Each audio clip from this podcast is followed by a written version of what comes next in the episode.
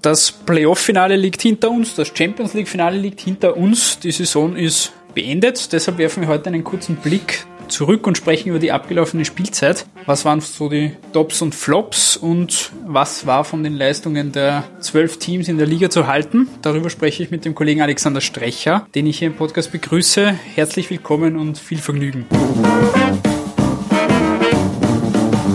Der Kuriersport Podcast. Ein wenig Sport für zwischendurch von und mit der Kuriersportredaktion und Moderator Stefan Berndl.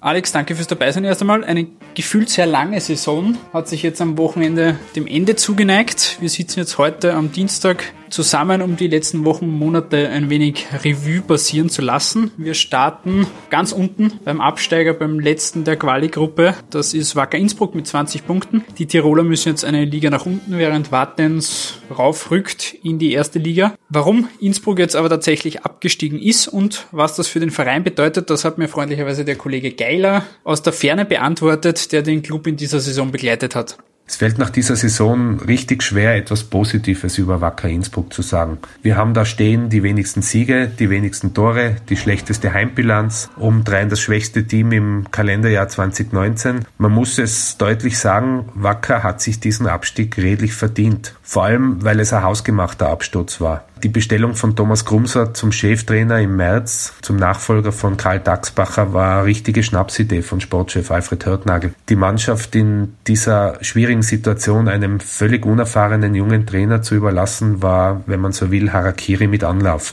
Wacker steht jetzt vor einem Scherbenhaufen, weil der Verein ist gleich doppelt abgestiegen. Die Einsermannschaft muss nach nur einem Jahr wieder aus der Bundesliga verschwinden und das Team Wacker 2 muss deshalb aus der zweiten Liga zwangsabsteigen. Aber am schlimmsten trifft den Verein der Aufstieg von Wattens in die Bundesliga. Das ist der wahre Supergau für Wacker Innsbruck und zwar langfristig gesehen. Ab sofort werden sich der Fokus und die Aufmerksamkeit gänzlich zum neuen Bundesligisten richten und Wacker wahrscheinlich mehr und mehr ins Abseits rücken lassen. Die Partner haben mit Jana Lange-Swarovski eine ambitionierte Präsidentin, die nicht nur über das nötige Kleingeld und die wichtigen Connections verfügt, sondern auch große Ziele mit diesem Verein verfolgt. Dieser Club hat quasi all das, was der FC Wacker in den letzten Jahren nie hatte. Das Einzige, was Wattens fehlt, sind die Fans. Doch die Tiroler sind bekanntermaßen fußballfanatisch und mich würde es nicht wundern, wenn die Fans bald in Strömen ins Stadion kommen, um Wattens anzufeuern. Diana Langes macht auch kein Hehl daraus, dass sie ihren Club als Nummer eins positioniert trainieren will. Und dass Wattens in der Bundesliga als WSG Swarovski Tirol an den Start geht, ist für mich schon ein Zeichen dafür, wohin die Reise hingehen wird. In dieser Konstellation droht Innsbruck wirklich in der Versenkung zu verschwinden. Mich erinnert das fast ein wenig an den Einstieg von Red Bull bei Salzburg im Jahr 2005. Der Vorgängerverein Austria Salzburg und seine Anhänger sind dann auch im Amateurfußball verschwunden. Ein ähnliches Schicksal droht jetzt wahrscheinlich auch Wacker Innsbruck, weil in Tirol nur Platz für einen Profiklub sein wird. Und der kommt ab sofort nicht mehr aus der Landeshauptstadt Hauptstadt, auch wenn er weiterhin im Tivoli-Stadion spielen wird.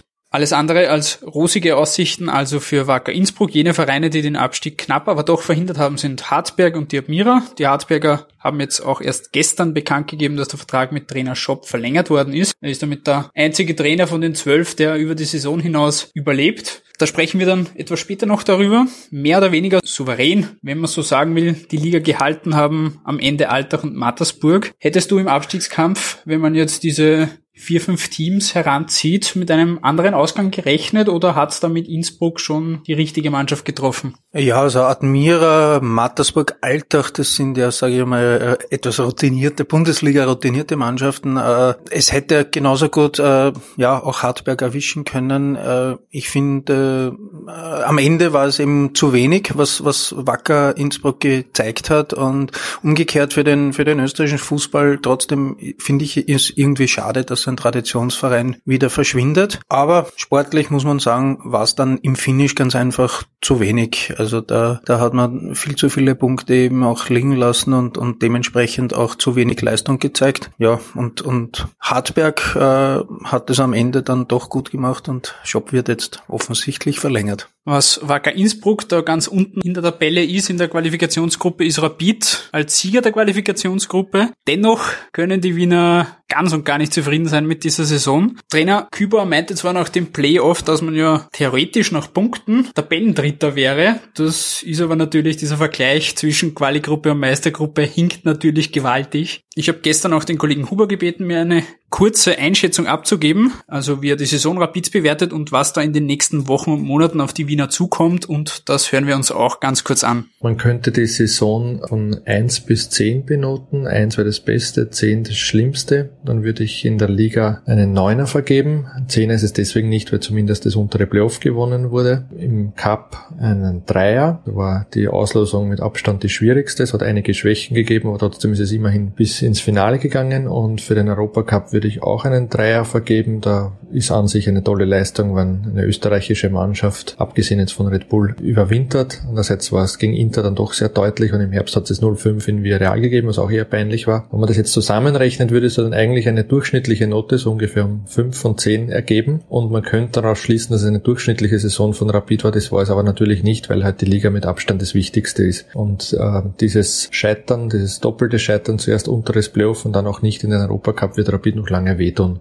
Die kommenden Wochen und Monate werden noch spannender, als es sonst eigentlich schon im Sommer üblich ist bei Rapid. Selbst so eine wichtige Stütze wie der Kapitän Stefan Schwab hat, wie wir im Kurier berichtet haben, ein Angebot und überlegt, ob er vielleicht gehen soll. Thomas Murg ist auch ein sehr heißer Transferkandidat. Das heißt, es werden nicht nur Spieler aus dem Kader wegfallen, die kaum Leistung gebracht haben, sondern auch wirklich echte Stützen, auch wenn sie teilweise bei den Fans schlecht ankommen. Aber das sind dann wirklich auch die Spieler, die dann trotzdem manchmal den Unterschied aus ausmachen. Das heißt, man muss einen neuen Kader basteln, kann dabei nicht so viel Geld ausgeben. Noch dazu will man äh, verstärkt die Jungen einbauen. Das heißt, es ist für Trainer Küber und Sportdirektor Barisic eine Mammutaufgabe. Andererseits kann das Scheitern im Kampf um Europa sogar noch ein Vorteil werden, wenn es gelingt, dass man relativ schnell ist mit der Kaderplanung und dann auch einen guten Saisonstart hat, dann kann es natürlich ein großer Vorteil werden, dass es nicht diesen Donnerstag-Sonntag-Rhythmus gibt, sondern Woche für Woche ein Highlight, auf das man sich vorbereiten kann. Wenn es schief geht, wenn der Saisonstart schlecht verläuft, wenn die neue Mannschaft länger braucht, um zusammengestellt zu werden, dann kann es ein ganz bitteres Jahr werden, weil dann gibt es im November eine Präsidentenwahl und dann ist durch den Unmut der Fans auch der große Umbruch im November durchaus realistisch. Der Alex konstatiert der Rapid nach Zahlen eine durchschnittliche Saison, wenn man jetzt die Europa League, den Cup und die Liga heranzieht, die aber aufgrund der Liga natürlich das, das Hauptaugenmerk war, natürlich enttäuschend geendet ist mit dem verpassten Europacup-Ticket. Aber wenn man sich jetzt eben diese Saison anschaut, hat man sich dieses internationale Ticket auch einfach nicht verdient, oder? Ja, es war ganz einfach eine, eine mehr als durchwachsene Saison und es war halt extrem eng am Ende, die, diese Spiele gegen Sturm. Äh, wie gesagt, es war eine gefühlt lange Saison, die, die sich dann noch in die Länge gezogen hat. Man muss auch sagen, dass Rapid eigentlich dann nicht, nicht so schlecht gespielt hat in Graz und ja, mit Videobeweis hätten sie es wahrscheinlich auch geschafft. Es war sehr eng,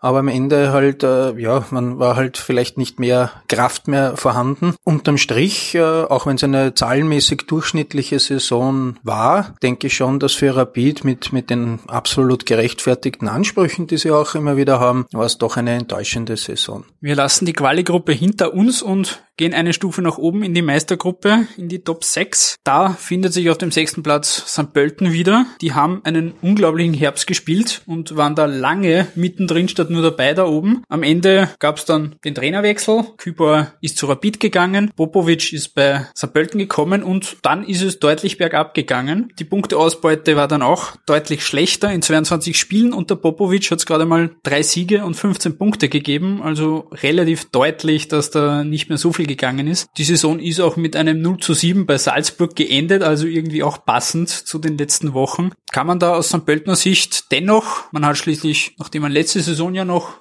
gegen den Abstieg gekämpft hat, heuer gar keine Sorgen gehabt, kann man da dennoch zufrieden sein. Man kann in erster Linie aus St. Pölten Sicht Didi Kübauer danken, dass die Mannschaft äh, mit ihm dermaßen viele Punkte gemacht hat und so weit vorne war. Nach dem Trainerwechsel hat man schon äh, befürchten können, dass die Mannschaft eben an Boden verliert. Am Ende sind sie durchgereicht worden. Man muss aber sagen, Glück war, dass sie eben diese Meistergruppe erreicht haben und äh, dass das eben genügend Punkte waren. Ich traue traue mich fast zu behaupten, äh, wenn sie es nicht geschafft hätten und wären in der Quali-Gruppe gewesen, dass, dass sie dann absolut gegen den Abstieg auch mitgespielt hätten. Also da wäre es womöglich noch eng geworden. Also St. Pölten muss nach, im Nachhinein noch einmal äh, herzlichen Dank an Didi Kübauer sagen, weil äh, der hat mit dieser Mannschaft gemeinsam sich da einen, einen Riesenvorsprung herausgeschossen, den, den man dann nicht mehr verspielen hat können. Auf dem fünften Platz haben wir Sturm Graz. Die hatten, wie auch Rapid, das sehen sowohl Spieler als auch Fans so, eine Saison eher zum Vergessen. Die konnten im Gegensatz zu Rapid auch international zum Beginn der Saison nicht wirklich überzeugen, haben in der Liga sich auch mehr oder weniger durchgerungen irgendwie. Dennoch haben sie sich jetzt am Wochenende gegen Rapid das letzte Europacup-Ticket gesichert, steigen jetzt in der zweiten Quali-Runde für die Europa League ein. Ich habe ja die beiden Finalspiele auch gesehen und getickert. Das war sagen wir mal so, schön war das nicht, was da gezeigt worden ist. Rapid hatte die besseren Chancen, war jetzt auch nicht überzeugend, aber was da von Sturm geboten worden ist, war schon wirklich sehr zart, um es auf gut österreichisch zu sagen. Die sehr abwartende und auch alles andere als mutige Melich-Spielweise, die sorgt da jetzt auch bei den Fans für Unmut. Da gibt's jetzt schon die letzten Wochen auch die Bekundungen, dass Melich raus muss jetzt schon wieder. Es gab auch Pfiffe gegen das eigene Team am Sonntag. Kannst du den Ärger verstehen, beziehungsweise ist da überhaupt dann, so wie Melich jetzt spielen lassen hat, die letzten Wochen, ist da eine Besserung in Sicht?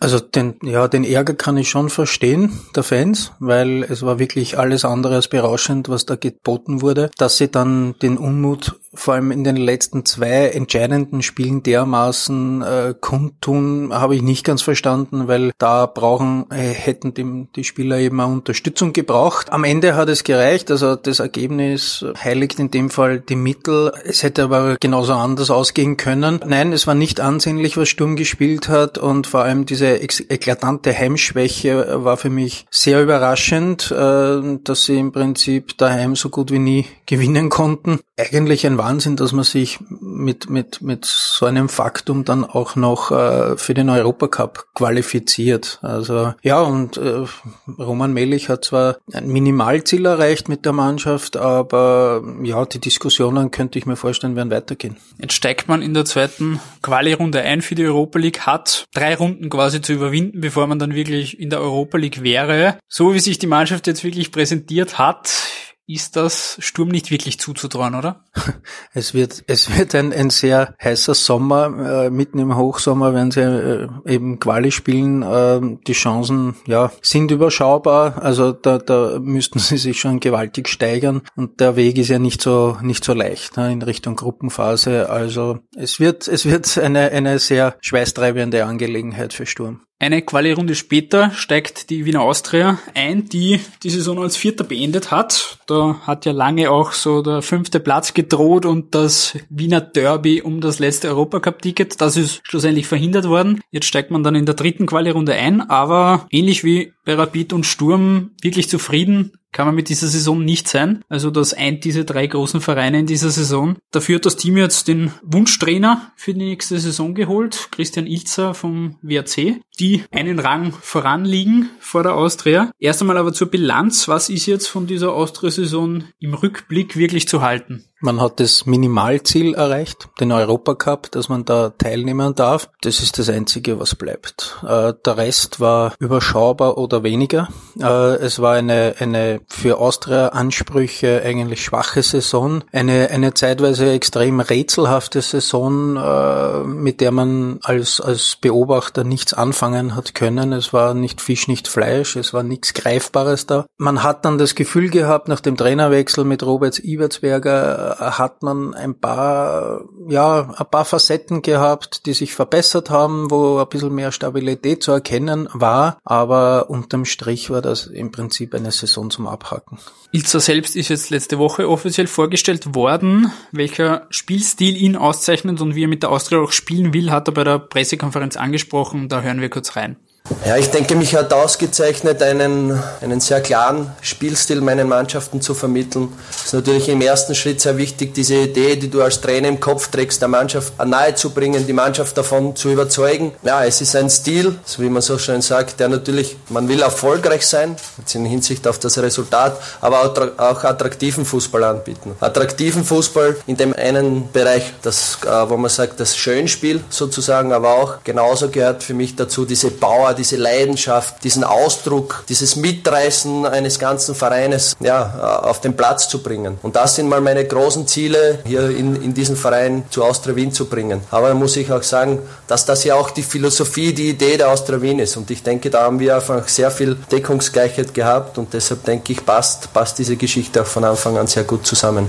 Ilzer sieht da zwischen seiner Philosophie und der Philosophie, die von der Austria ausgeht, sieht da relativ viel Deckungsgleichheit und sagt, das passt eigentlich relativ gut. Würdest du das auch so sehen? Passt Ilzer gut zur Austria, beziehungsweise was wird da auch von seiner Seite aus nötig sein, um den Erfolg, den die Austria gerne wieder haben möchte und nicht nur quasi nur das Minimalziel zu erreichen, was wird da nötig sein? Die Austria definiert ihre, ihre, ihren Stil äh, mit Ballbesitz, Fußball und attraktiven Fußball. Ja, das ist eine sehr oberflächliche Beschreibung, geht nicht in die Tiefe, weil ich denke, 70, 80 Prozent aller Fußballvereine würden das genauso sagen, dass sie das gerne spielen wollen. Wie weit das deckungsgleich ist, wird sich zeigen. Wenn beide Seiten der Meinung sind, dass sie absolut deckungsgleich sind, wunderbar, dann sollen sie ans Werk gehen. Natürlich, äh, bei der Austria wird wird, Christian Ilzer andere Anforderungen zu bewältigen haben als beim WRC. Da wird, wird halt, äh, ja, ein dominanter Fußball erwartet. Die Frage ist, ob die Austria wirklich das auch alles immer erwarten darf und kann. Und äh, interessant war für mich die Aussage von Christian Ilzer, dass der Kader, den er jetzt bei der Austria vorfindet, für ihn stimmig ist. Und das ist einmal ein gutes Zeichen, wenn der Trainer der Meinung ist, er kann seine Philosophie mit diesem Kader, den er vorfindet, umsetzen. Das ist einmal wichtig, dass er diese Überzeugung hat, weil die Austria ist jetzt finanziell nicht auf Rosen gebettet. Also die großen Sprünge äh, am Transfermarkt wird man nicht machen können. Man wird punktuell ein, zwei, drei Positionen verändern können, aber im Großen und Ganzen wird Christian Ilzer mit dem Kader arbeiten und wenn er der Meinung ist, er kann mit diesem Kader das umsetzen, was er sich vorstellt, dann ist das einmal eine, eine Basis. Was daraus wird, ob, ob er dann wirklich der gute Griff ist, das wird man dann nach einem halben Jahr oder nach einer, nach einer ganzen Saison sehen.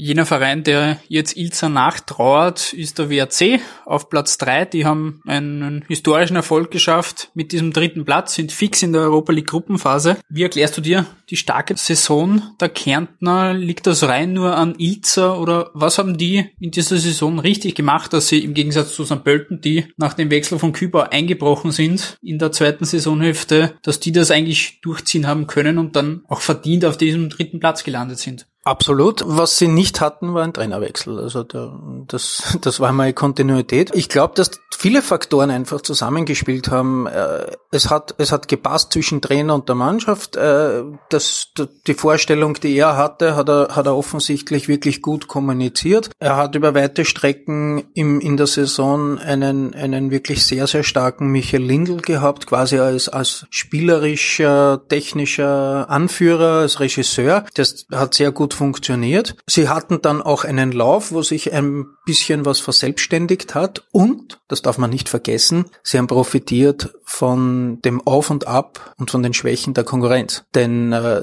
wenn die Austria oder wenn Sturm oder wenn auch Rapid eine halbwegs vernünftige Saison gehabt hätten, dann müsste einer von diesen drei Clubs auf Platz drei stehen, normalerweise. Dem war nicht so und das hat der WRC genützt. Dann sind wir schon bei jenen zwei Top-Teams angelangt, die in dieser Saison sich die ersten beiden Plätze ausgemacht haben und das auch relativ souverän am Ende. Auf Platz eins wenig überraschend Salzburg auf Platz zwei. Das kommt vielleicht schon mehr überraschend in dieser Art und Weise. Der Lask. Salzburg steht jetzt erstmals fix in der Champions League Gruppenphase. Das ist für die Salzburger mal eine gute Nachricht und der Lask hat zumindest die Europa League Gruppenphase fix und kann sich für die Champions League Gruppenphase qualifizieren. Eines, das die beiden Vereine aber auch gemeinsam haben, ist, dass die jetzt zum Ende der Saison ihre Trainer verlieren. Marco Rose geht zu Borussia Mönchengladbach in die deutsche Bundesliga und Oliver Glasner zu Wolfsburg. Was haben diese beiden Teams heuer besser gemacht als der Rest der Liga? Vor allem aus Lask Sicht, die ja nicht nur quasi so wie der WRC profitiert haben von den Schwächen der anderen, sondern wirklich eine starke und auch wirklich souveräne Saison gespielt haben mit sehr vielen starken Auftritten. Beide Clubs haben kontinuierlich stark gespielt.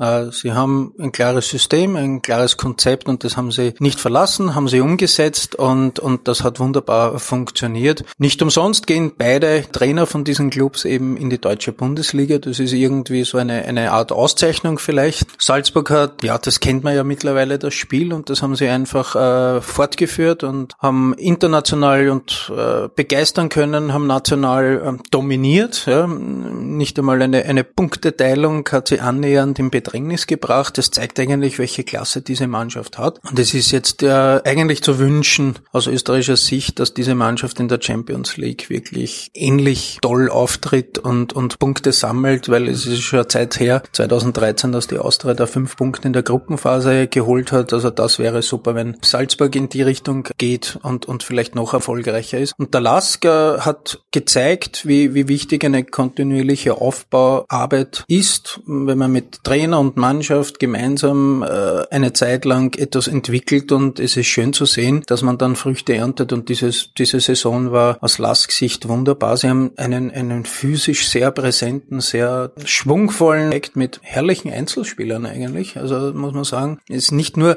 sie leben zwar vom Kollektiv, weil, weil sie wissen, dass sie das äh, als Einheit auftreten müssen, um Erfolg zu haben, aber da waren dann schon ein paar Spieler dabei, die dann auch äh, jeder für sich so den, den Unterschied ausmachen hat können können. Und das hat man auch im, im letzten Spiel gegen die Austria äh, gesehen, wo sie hinten waren und dann eigentlich ein Spiel komplett gedreht haben in die andere Richtung und am Ende der Austria nicht den Funken einer Chance gelassen haben. Also Hut ab und ich bin gespannt, äh, wie das unter dem Nachfolger Valerie Ismail weitergeht. Da wollte ich eh gleich fragen. Salzburg ist es ja gewohnt in den letzten Jahren, dass immer wieder mal ein Trainerwechsel kommt. Die ziehen aber ihre Philosophie und ihre Spielweise beinhart durch und sind trotzdem immer der große Favorit. Was glaubst du, wird jetzt der Abgang von Oliver Glasner beim LASK bedeuten? Der hat jetzt doch über die letzten Jahre den LASK dann auch oben gebracht, hat den in die Bundesliga geführt, jetzt zum Vizemeistertitel. Wie schwer kann es fallen, da jetzt in diese Fußstapfen zu treten und, und da jetzt ohne Glasner weiterzumachen? Es wird auf jeden Fall schwer, äh, egal wer jetzt gekommen wäre. Äh, es war ein, ein Erfolgskonzept, Glasner und diese Mannschaft, äh, und es hat Erfolg eben gebracht und, und nach so einem Abgang kommt einmal nicht nur irgendwie so ein Vakuum, sondern auch die große Frage, ne?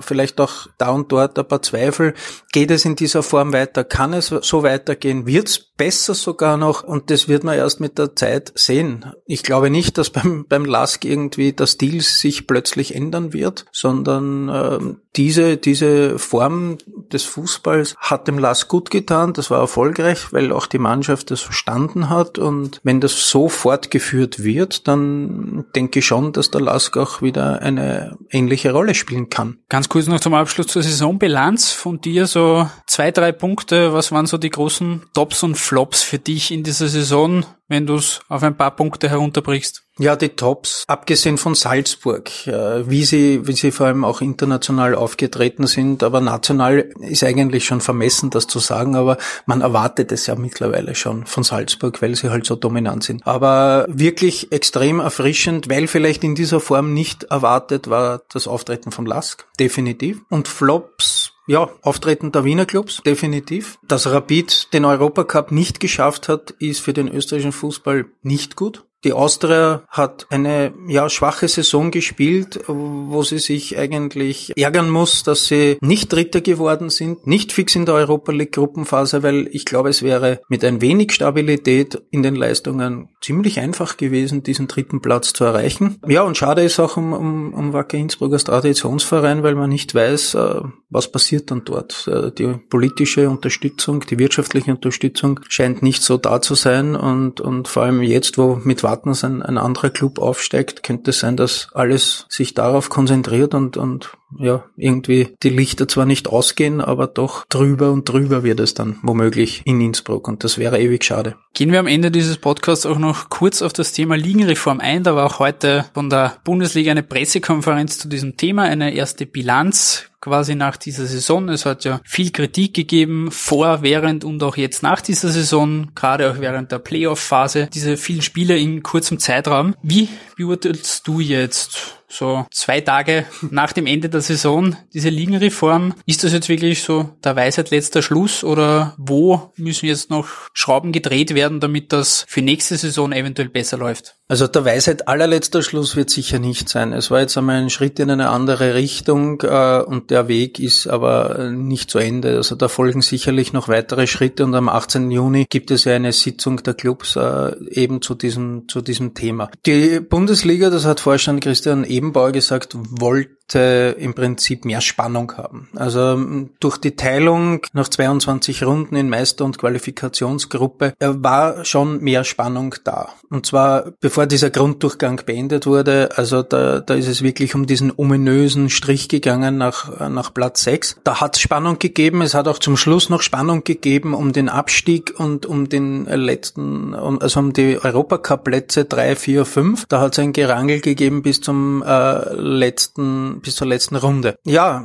man hat gesehen, dass äh, selbst Rapid in der Qualifikationsgruppe dann nicht mehr diesen Zuschauerzuspruch gehabt hat. Also man merkt halt, dass das vor allem in diesem in dieser Quali-Gruppe ja das Interesse jetzt nicht besonders groß ist. Und natürlich für Gerechtigkeitsfanatiker gibt es natürlich viele Ansatzpunkte zur Kritik, weil die sagen, äh, wenn jemand so und so viele Punkte macht, warum sollen die dann halbiert werden? Warum künstlich etwas zusammenzurücken, wenn absolut äh, andere Zahlen dastehen? Da wird man vielleicht auch sich noch einmal Gedanken machen, wie man das aufschlüsseln kann. Unterm Strich, die die Liga wollte die Spannung und die hat sie bekommen. Ja, im Prinzip wird man nach einem Jahr das nicht final beurteilen können, ob das jetzt äh, super ist oder wieder zu wegzuwerfen ist. Äh, ich glaube, es werden da und dort Adaptierungen vorgenommen und dann wird man weiterschauen. Als letztes Thema noch, weil wir es eh am Anfang auch quasi angekündigt haben, das Trainerthema. Wie gesagt, von zwölf Trainern sind elf nach dieser Saison oder während der Saison ausgetauscht worden. Natürlich teilweise abgeworben, andererseits einerseits rausgeworfen. Glaubst du, ist das auch jetzt für die Clubs eben so eine gewisse Findungsphase gewesen und zu lernen, okay, wie gehen wir mit dieser Teilung und mit diesem neuen Format um? Vielleicht für nächste Saison dann auch, okay, wir müssen nicht unbedingt den Trainer wechseln in dieser Phase. Oder glaubst du, dass diese hohe Dichte an Trainerwechseln uns auch in der nächsten Saison droht? Also vorab muss man sagen, generell international, dass, dass quasi die Verweildauer eines Trainers bei einem Verein immer, immer geringer wird. Also knapp über einem Jahr ist ungefähr der Durchschnittswert. In dieser, in dieser Form hat sicherlich die Reform ihren Teil dazu beigetragen, dass, dass eben so viele Trainer gewechselt wurden und, und in Wahrheit jetzt nach einer Saison in die neue Saison gehend nur einer von, von von zwölf übrig geblieben ist, das ist halt schon extrem. Also ich glaube auch, wie du richtig gesagt hast, es war auch wahrscheinlich für die, für die Clubs einmal eine, eine, eine Lernphase, wie gehe ich damit um einfach. Die Bundesliga sagt, na klar, es ist mehr Druck da, weil ja mehr Spannung äh, gewünscht ist, daher kommt auch mehr Druck. Der Druck ist im Profisport sowieso vorhanden, aber ich finde halt, auch wenn das Trainerkarussell sich immer schneller dreht und, und, und das Ganze vielleicht dann irgendwann so ein Halbjahresjob wird, es ist halt schon extrem. System. Ja, und, und da braucht kein Club mehr irgendwie reden von einer kontinuierlichen Aufbauarbeit. Ja, die kann man verfolgen, aber halt mit verschiedensten Trainern. Ne? Also der, der gerade für den nächsten Schritt passt, wird kommen. Ja, der, der künftig Trainer sein will, muss sich dessen bewusst sein, dass er eben ein Pausenclown für sechs acht, zwölf, 14 Monate wird, aber nicht länger. Damit wollen wir es gut sein lassen. Wir sind jetzt eh schon relativ lange geworden. Zu guter Letzt sei noch auf zwei nahende Fußball-Events hingewiesen, weil der Fußball lässt uns ja auch jetzt nach dem Saisonende nicht los. Jetzt wartet einerseits am Wochenende das österreichische Nationalteam. Da geht's in die EM-Qualifikation gegen Slowenien und Nordmazedonien am Freitag bzw. Montag. Das sind ganz, ganz wichtige Spiele. Also zwei Siege sind Pflicht, um dann auch irgendwie so die Hoffnungen auf die erfolgreiche Qualifikation am Leben zu erhalten. Und am Freitag startet auch die Fußball-Weltmeisterschaft der Frauen in Frankreich. Das sei an dieser Stelle auch empfohlen. Da geht es mit dem Spiel Frankreich gegen Südkorea am Freitag los. Das ÖFB-Team ist da ja leider nicht dabei. Die haben die Qualifikation nicht geschafft. Ich bedanke mich jedenfalls bei dir, Alex, fürs Dabeisein. Auch bei allen fürs Zuhören. Seid gerne beim nächsten Mal wieder mit dabei. Und bis dahin, ciao.